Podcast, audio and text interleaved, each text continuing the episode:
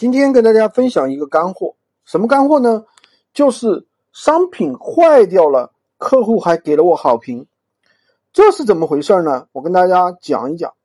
今天早上有一个客户，biu biu 两张图片就给我发过来了，然后说你的产品怎么这样啊？刚拿到就这样了。我点开一看，哦，原来是外包装坏掉了。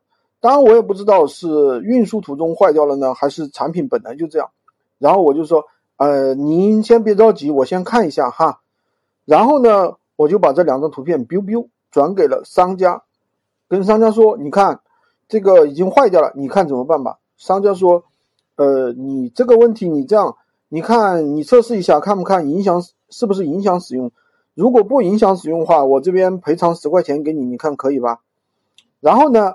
我就把这个话转给客户了，那么客户看了之后呢，自然你说我测试一下啊，测试下来呢不影响使用，客户也同意了十块钱的一个解决方案。然后呢，我这个时候顺藤摸瓜啊，就是趁热打铁了，跟客户说，哎，你看我这个也没挣钱，呃，亏的也不少了，你看你能不能给我一个好评？客户说行的呀，没问题的呀，可以给你一个好评。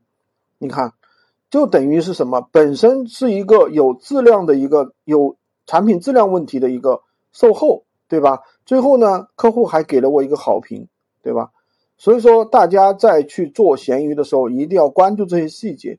其实做闲鱼不难，就是做细节，包括上产品也好，运营也好，呃，上产品、选品、上产品。运营当中，售后也好，都是只要你把细节做到位了，产品的权重自然就上去了。